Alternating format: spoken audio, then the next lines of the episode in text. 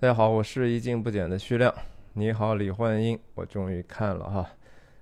后知后觉，因为当时中国公映的时候，我们美国疫情还没有过去嘛，然后电影院也没开，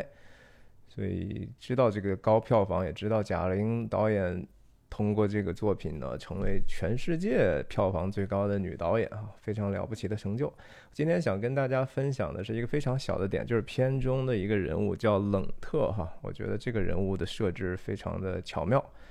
有几分神秘，也非常的重要，支撑起来很多我觉得影片的一些呃比较深层的一些表达吧。我说的不一定是对的哈，先免责声明。我相信每个人都有自己的理论，我也不例外。我我看到一些其他的人对这个角色的表达是说他是一个工具人，比如说承担的一些剧情的探索啊、铺垫呐，也承担的一些喜剧的表演的元素。我不同我不同意这个说法哈，我觉得说 more much more than that。而且也有人说这是可能是李焕英作为母亲。等于说，在穿越的梦境里头，给自己女儿的一种帮助，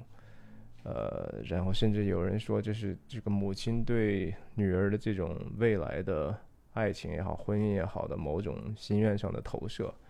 不是没有道理。但是我的理论是，冷特就是贾小玲自己哈。更具体来说呢，就是说。冷特是贾小玲的下意识或者潜意识，是一个过去的老我，或者说是他自己的一部分。那我们就会，我就接下来就通过这个一幕一幕他出场的这个角色，说一说我为什么是这么想的哈。当然，我我觉得还是可以插一句，就是说为什么叫潜意识？潜意识其实就是说我们不在我们目前的意识的焦点范围内的东西，我它存在，但是我们没有聚焦在这个上头是。它是我们过去的很多的经验啊、记忆啊，呃，甚至说一些技能的一些，就像一个大数据一样，它它存储在那个地方，我们随时不需要去做很多努力就可以支用，是吧？它同时也是我们的某种程度上的一种价值体系和信仰体系，甚至，OK，让我们进入一个非常粗糙的拉片啊。那这个冷特在出场的时候。介绍他入场的实际上是一个烟头啊，是一个非常极端不友善、粗鲁的这样的一个进攻性的一个东西。那这个其实就是说，我觉得挺好理解的，就是说我们其实对待自己很多的时候，其实并没有特别的宽容哈。其实人最难以原谅的实际上是自己，我们这有时候面对自己的时候，非常的暴力和暴君。那我们注意到就是背后的背景哈，这个人的努力。却是无限的。我们等一下再提到提一下这个东西。冷特出现之后，贾小玲的 self conscious 自我意识就开始唤醒了哈。我觉得这个镜镜头给他一个中景特写是有道理的，就是说他很很惊讶于看到自己的一个另外的一种样子哈。冷特出来之后，首先直接看的就是贾小玲。然后他说的第一句话，其实也是这个表演很有意思。看着这个玉梅或者是李焕英，但是出来的时候就是谁是贾小玲？呃，很显然他是知道谁是贾小玲的啊。而且他问完这句话之后呢，没有任何人回答他哈。他第二句话是说：“你是贾小玲啊。”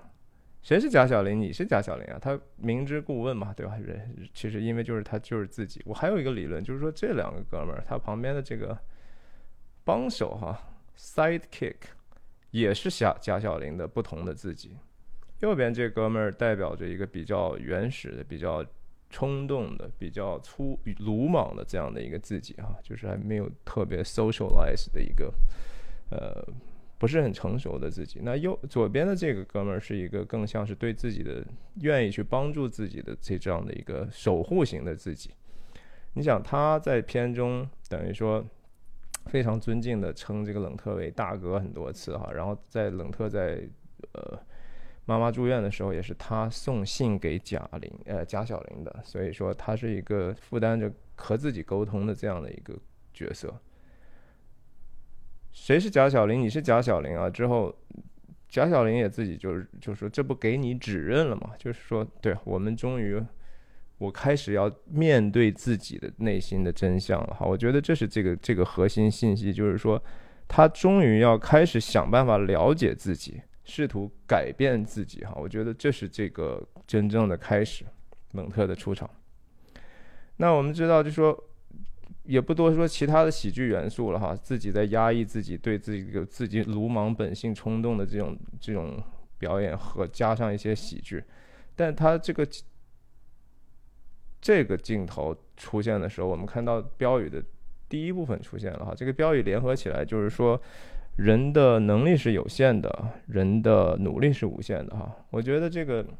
这个片子很多地方都运用了这样的一个时代特征，就是用那个八十年代的这种国营单位的这种激励大家、激励职工努力工作的这种是时代性的标语，但它同时也也产生某种程度上的这个寓意的一种表达。和对观众的这种情绪的一种暗示吧，就是说我们能力是有限的，就是说你自己其实你没有办法改变这个世界，包括在这个故事里头，你没有办法改变这个过去，你没有办法通过改变过去来改变现在，你没有办法去改变你妈的人生，你同然后，但是同时你可以，人的努力是无限的，就是说你可以去努力去改变自己的 perspective。你可以改变自己的观念，你可以更新很多对事物的不同的看法，从而获得更大的自由。哈，我觉得这是影片的一个很重要的表达。那我们再看四十分十六哈，也就是说，呃，在这个《古惑仔》的这场戏里头哈，这场戏里头，我觉得当然有很多的是一个喜剧的表达的铺铺陈。那那些东西倒没有什么特别可说的，但是我觉得有有一句话从这儿开始，就是我们引荐我们认识一下之后，他说，冷特说，从现在开始呢，咱们就是朋友。OK，这是我觉得说自己和自己开始准备去深层了解和建立自我的自信哈，自己开始信赖自己，然后愿意和自己的过去去。去寻找帮助，就过去自咱们自己的过去的这些经历，我觉得多多少少已经是一个很成熟的一个心理理疗师哈。你只要敢于去跟他去反省，然后去去去真实的面对他，去去讲出来你你认为混乱的东西，实际上对我们是有帮助的。直面自己的过去，那这永远的朋友，就是说这个东西永远在那儿，我们过去的经验始终是在那儿，对吧？以后有什么需要，告诉我们，一定帮忙哈。你不要害怕自己的过去，不要逃避自己的过去。过去自己发生了什么，就是发生了什么了，你就让它 so be it。只不过说怎么去去吸取教训嘛，对吧？但我觉得很重要的是，说我刚才的一个理论嘛，不是说这两个哥们儿也帮手，也是他自己这个潜意识或者老我说。有需要告诉我们，一定帮忙哈，这是我的理论。Again，就是说，我说这个东西呢，是完全的是一个自己自圆其说、自娱自自自自自图其乐的这么一个事儿哈。你也不要太纠结，就说啊，你不是满嘴胡说八道，你听听我说的有没有道理？你回去自己看一看，放在那个情境里头，这我的这个说法能不能说得通？说不通也无所谓哈。OK，我们再看一下下面这场，后来当然就是排球比赛当中，我觉得有有一两个镜头蛮有意思，就是说当贾玲贾小玲开始去，虽然她不会打排球，但是她很勇敢的站上来之后，准备去发球的时候，哈，人在这个时刻其实是我们先不考虑说贾玲贾小玲这个时候要做这个事情的动机和目标，而是说她这个本身的态度。就说我知其不可为而为之，哈，我虽然笨呢，但是我我我本身是有有自己的韧性的。那潜意识其实慢慢有有这样的一个对自我的一个肯定开始，就是说我们很容易就说对自己一无是处。我们有什么呢？对吧？你既不是世界上最漂亮的人，你也不是最聪明的人，你也不是各方面你都非常的平庸。但是 so 怎么样呢？你还是可以去连上刚才那句话：人的努力是无限的，是吧？这个时候，他开始真正自己的努力了，然后他这个潜意识也开始对他的这个努力进行了一些欣赏。我我觉得这个同时，呃，让冷特和他的这个两个小兄弟坐在和张江和玉梅不一样的一个位置上，哈，本身是一种抽离现实感的努力。虽然他们之后还会同框，但是为什么他们在这个地方，他们也没有继续为王琴去加油？按道理，你你当时第一次找茬的是为王琴来去寻仇来着，那你现在不是应该更帮助这个铁娘子队，而不是打铁娘子队吗？但是他们这个时候所有的焦点其实只是不必，甚至不是在这个打铁娘子队上。而是贾小玲的身上，我觉得这是 the that's the point 哈。我觉得到后面，当然说排球比赛完了，他们本来想吃饭还是怎么样，那结结果就是说，这个时候贾小玲的自己的另外一面来把他叫过来之后，看到了这个冷特被他爸爸教训，然后说你你妈妈的所有的问题都是你引来的哈。这是一个贾小玲其实心里头的一个痛处哈，这是他的一个。错误的，但是说逐渐强化的一种观念，他觉得是啊，他他他，因为母亲的去世，让他有这样的一个想法，他觉得，他其实在这场戏里头，冷特所所说的所有的话，甚至这个冷特他爸爸对批评他的这些话，都是他所自己假想给自己的一个自我的批评哈。那我觉得很有意思的是说，这个。再一次，这个背景的选择，我觉得还是蛮聪明的，也也蛮实际的哈。就是我觉得是有一定的匠心的，疼痛的治疗哈。我们念一下，我觉得甚至说这个一定不是说无意识的放在这儿的哈。疼痛是人们普遍的经历和感受，也是临床工作最常见的病状哈。疼痛的定义是，疼痛是一种令人不快的感觉和情绪上的感觉。伴随着现有的或潜在的组织损伤，哈，这个其实不就是影片的主题之一嘛？其实就是贾小玲在自我疗愈，哈，甚至说贾玲的一种自我疗愈的一种过程。那这种过程，首先是说寻求真相，然后达到和解，然后自我成长，这是一个贯穿始终的一个很重要的主题。那。在在后面之后，我觉得这个这组镜头啊，其实当然我们可以完全能够知道，冷特说的所有的话都说到了贾小贾小玲自己的心上，让他进一步强化了他准备去营救他母亲哈，就是说撮合呃李焕英和沈光林的这个恋情的这样的一种有一点点带着自我牺牲的这样的一种。某种甚至说有一点点救赎意味的这样的一个努力，可我觉得很精彩的这个镜头在这儿是说，其实是多义的哈，就是我们看到说冷特看到自己母亲从病房里出来的时候，这个可你可以说是一个呃贾小玲的主观视角是吧？然后其实是自己自己巴不得去也也能够看到自己生活中妈妈是有这样的一天嘛，对不对？那同时。这个镜头往后 dolly back 哈，这个 track out 的这个镜头其实有点意思，就是同样的镜头其实出现在穿越开始的时候，也就是说贾小玲在病房，呃，无论是你说睡着了也好，或者进入时空隧道也好，进入那个医院的这个变了色的走廊之后，出现了那个小黑白电视的时空入口的时候。也有类似的一个镜头，就是说，我们看看看着明明明本本来是只是贾小玲的一个镜头，后来就发现说，哇，他的身后其实还有一个非常超然的存在的观察。那我们当然从。知道结尾的时候，知道说那个视角很可能就是李焕英的视角，但是放在这个里头，我觉得这个里头的视角很可能也是贾贾贾小玲看待自己的一个视角，所以这个进一步就是我我认为是强化了我自己的这种猜测哈，我觉得这是一个很好的一个设计。那最后贾小玲这个梦境醒来的这一段，我觉得其实也也也是再再一次的就是证实了我的想法，就是。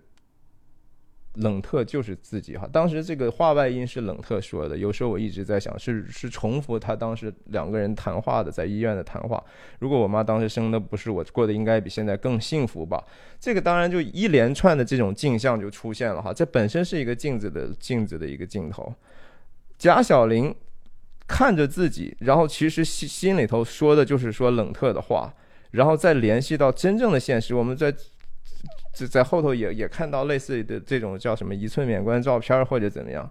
也是创作者或者贾玲本身的这种这种感情的这种投射，所以这是几乎是三位一体哈。冷特、贾贾小玲和贾玲他们就是一回事儿。OK，呃，我们再看到一分零七哈，我快速的过去一分零七，一分零七，我看啊。哦，这这个下一场戏冷特出现的时候，就是贾小玲准备决心要撮合这个李焕英自己的母亲和沈光林的这种恋爱，希望能够改变，给他一个更好的一个生生活吧。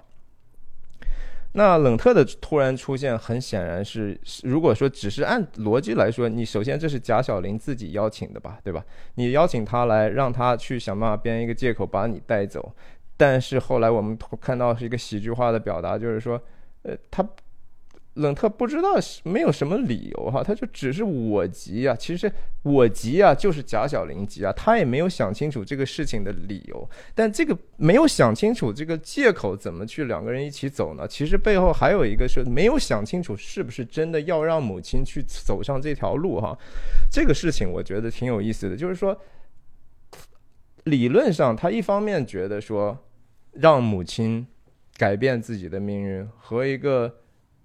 达呃就是什么富二代、官二代哈，在那个时候其实不算什么官二代了，就是改变他婚姻，然后改变自己的生活的命运，从而也就达成了他的这种去除自己羞耻或者说愧疚的这样的一个东西。但他同时其实并不是很确定这个想法是不是对的哈，他他本能的觉得说这个东西是可能是不对，而且有理由这样怀疑，因为这个事情，这个也是影片主题在挑战我们观众的一点，就是说到底什么东西是可贵的，什么东西是最宝贵的？是那个有一个富足的一生吗？是是那个就是说孩子只要能考上 UCLA，然后一年能挣八万，然后自己过得好像比较体面。就是不是那是唯一的人生值得追求的东西，还是说在梦境里头，李焕英说我我我我要有个女儿，我就希望她快乐健康就可以了哈，是是一个朴素的这么样的一种爱的这种表达。对，所以我觉得说通过这样的一个纠结，两个人其实并没有完全想清楚到底表达了贾贾贾小玲在自在找自己的这样的一个过程啊。那在这个里面放放庐山恋的过程中，两个人在外头，很多观众肯定会觉得说这是一个浪漫的一种男女这种关系的开始哈。但是我我我我觉得那个当然首先也不是什么错，但是我同时觉得就这种浪漫，更像是说自我的这种关系的这种。达到更加融合的时候，实际上也是某种程度的危险的时候。就是你自己觉得很舒适的时候呢，其实过去的很多的习惯和观念，又又要把你其实成长出来的这个新的东西要往回掠去了哈。嗯，他不希望你走走得太快，嗯，不希望你出这个舒适圈太多，也也也总是偏向于保守的去把把你愿意留在你的留在自己的身边吧。那他们两个人说这个演好没演好的事情，这很显然是贾小玲自己的这种。你看这个台词是，我还觉得自己没演好呢。然后你你肯定演不好，这是谁的心声呢？这是其实是贾小玲自己的心声哈，也是在她当时穿越回来之前自己的那样的一个处境，没有考到戏剧学院。只是考了一个成人教育，你还没有真正的去学过。然后你他同时心里头对这个 UCLA 的这个婷婷的这个形象是一种带有怨念、带有一种爱恨、羡慕、嫉妒、恨的这样的，恨不得自己成为那样的一个人，恨不得因为成为这样的一个人，自己的母亲对自己有更多的认可，然后他的人生可能也也不会说出出各种的意外。但这个事情其实这个观念本身肯定是错的哈。那后来讲到这个娘天要下雨娘要嫁人的话，那就更是说，首先这不是电影里头第一次出现这个事情，对吧？之前沈光林和他已经有过这样的一个探讨了。他为什么要让另外一个角色再说这个事情呢？其实说之前那个想法，他。还在 question 自己，就我到底要不要这么做？这么做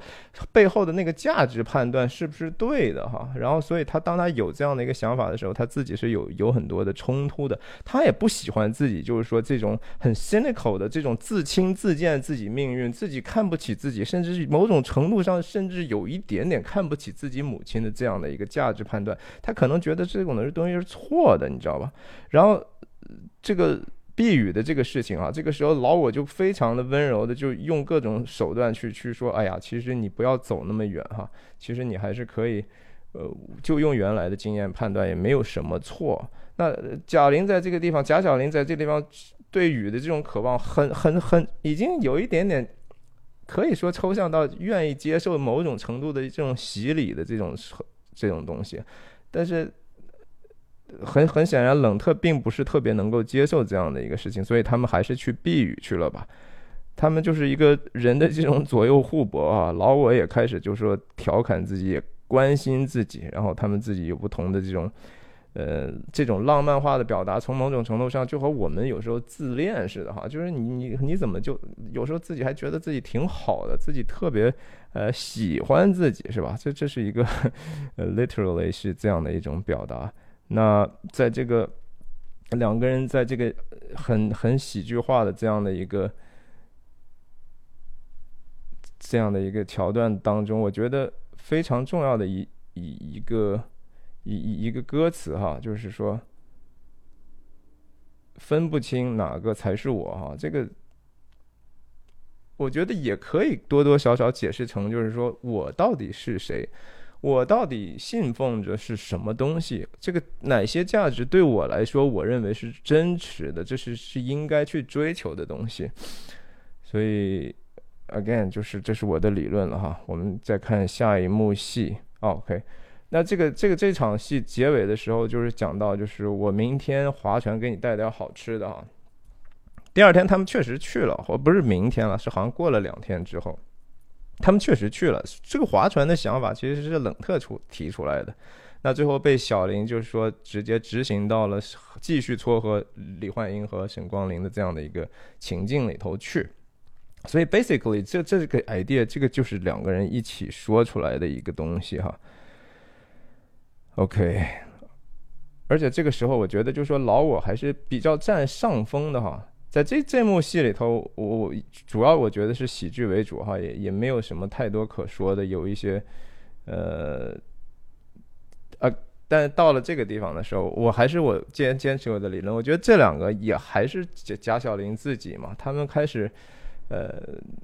因为自己的这种内部的这种冲突啊，开始一方面服务剧情，一方面也也让自己呃干掉了一些。或者说外露一些自己的一些弱弱点吧，甚至那这个这个瓶盖这个东西后来的梗，我们等一下再讲了。OK，一分四十，我们再往后。不好意思哈，我这个因为不剪辑，所以大家如果看的这个比较觉得烦的时候，可以去快进一下，也是 OK。下一个地方就是说，冷特对这个瓶盖其实自己留下来的这个东西。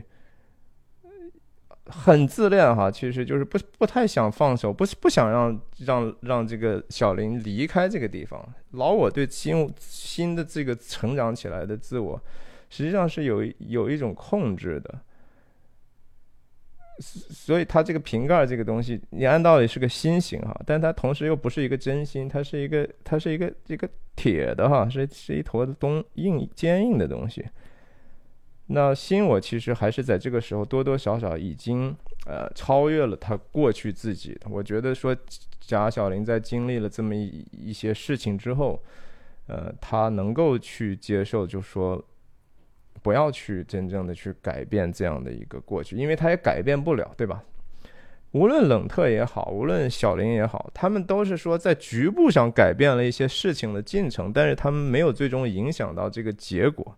无论是现实生活中的任何的角色的命运，其实都都既没有变得更好，也没有变得更坏。他想从根本上去改写现实的这种努力是虚空的，这是毫无意义的哈。但是这个这个寻求的意义是在于说自己的这种成长。那我们甚至看到在这幕戏里头，冷特所表现出来一种成熟的这种感感受哈。也多多少少说明，就是说你的这个潜意识也是能够被改变的。其实我们人的潜意识是能够被改变的。很多的时候，我们的新的习惯、新的一些，嗯，你甚至你看书，你你去欣赏很多的艺术作品，然后不断的去更新自己的时候，其实多不是说只是改变你对事情的一个简单的看法，而是说它存进了我们的大数据里头。然后逐步的从底层改变我们的很多的观念。我觉得，呀，那最后我们再再看的最后一幕，我觉得也是非常非常有意思的三个人的这种镜头。看这个时候。休息会儿，休息会儿，吃点东西啊！老我继续温柔的向新我发出来这种既关怀又多多少少呵护，也同时有一点点不舍的这种感觉哈。然后我们看这个镜头啊，江江给贾贾小玲包子吃，没有给给冷特对吧？小林吃的时候呢，拿起来吃的时候呢，冷特这个时候嘴里头已经开始嚼了。我们。我们当然说这个可能是一个 continuity 的 issue 哈，maybe maybe not，也许万一他们是真的有这样的设计，我们再看一下啊，冷特手上没有包子嘛，对不对？张江给他，他拿，这是一个连贯性的镜头，cut on the action 嘛，对吧？这是 cut 在这个动作上 cut 有连贯性啊，但是故意有了这样的一个。冷特上的一个跳跃，所以到底谁吃呢？其实谁吃都一样嘛，他俩就是一个人嘛，对不对？为什么他就有又开始有这样的一个？OK，再然后再说说这个缝缝这个补丁的这个细节，也是通过冷特来讲了，说啊，冷特说这个补丁，这个时候实际上冷特怎么会吐槽他妈？你要说从。只从剧情上来讲，他妈刚出院，对不对？你你你你在别人面前，在这样的一个时刻，没有必要说自己妈的坏话，说给谁听？不是说说给谁听，而是说这个话是从谁那里来的呢？其实就是说，潜意识里头这个事情，通过这样的一个细节，让他又明白了很多。那提醒这场这场梦境究竟是什么意思呢？对吧？其实就是说，只有自己吧，就是说，小小林知道这个真相了。小林突然之间从这样的一个，呃，时空上有有矛盾的一个地方，知道了整个他妈妈把他带进这个梦境，或者是他们一起进入这个梦境的真相，但这个不是最终的真相。他真真正的最终的真相是说，关于是关于这是一个关于爱和牺牲的问题。就他终于明白，在生命中，或者在他和他妈妈的关系当中，什么东西可能是那个最重要的事情，是吧？所以，again，就是这是我完全都是我自己的一个理论了哈。我觉得理论就是理论，我我也不觉得说创作者们真的是大概率是这么想的。也许如果是有的话，那我真的是啊，那我就太开心了哈。但是一个好的文艺作品，我觉得是是这样的哈，就是说它是有一个多义性的，它有一个 ambiguity，然后它可以从不同的层次或者角度去进行一个解释，然后每每个人可以从中得到不同的东西，这本身已经说明它能够经住很多层面的这种考究和和和探索了。总之就是说，不管你信不信哈，反正我是信了哈，这个。我自圆其说，自得其乐吧，也希望能够多多少少娱乐到你，然后让你也觉得说电影这个东西还是有趣的哈。这是我其实这个频道非常大的一个宗旨。所以说到最后呢，也希望您再次订阅我的频道，然后分享我的视频。呃，我接下来可能还会对李焕英的一些其他的角度，我觉得有一些想法跟大家分享哈。比如说这个电影里头男性角色的这种缺陷哈，或者缺位，我觉得这是我们这个。文化里头非常有趣的一个现象，甚至表现在电影中，很多很多有有名的中国电影里头都是有一个有这样的一个现象。那我也想跟大家分享，就是说到底这个电影为什么这样的成功？哈，它一定是有一种东西在很多人心里头发生共鸣的结果。那这种超越性的力量到底是什么？啊，我觉得这个是可以去讨论的。另外，这个电影中非常注重重。重要的一个黑白电视里头放出来的这个画面和和他的旁白讲，就是说一个好的摄影师可以把这个黑白呃绘成彩色哈，这又是什么意思？那那个色彩又是在这个电影里头是怎么去运用的呢？那包括就说甚至说这个穿越的梦境到底是是李焕英的梦境呢？贾小玲的梦境呢？是他们两个人共创的梦境呢？还是说这个其实是其他的东西呢？我还没想好哈，啊，我有空就会跟大家分享。谢谢大家观看，再见。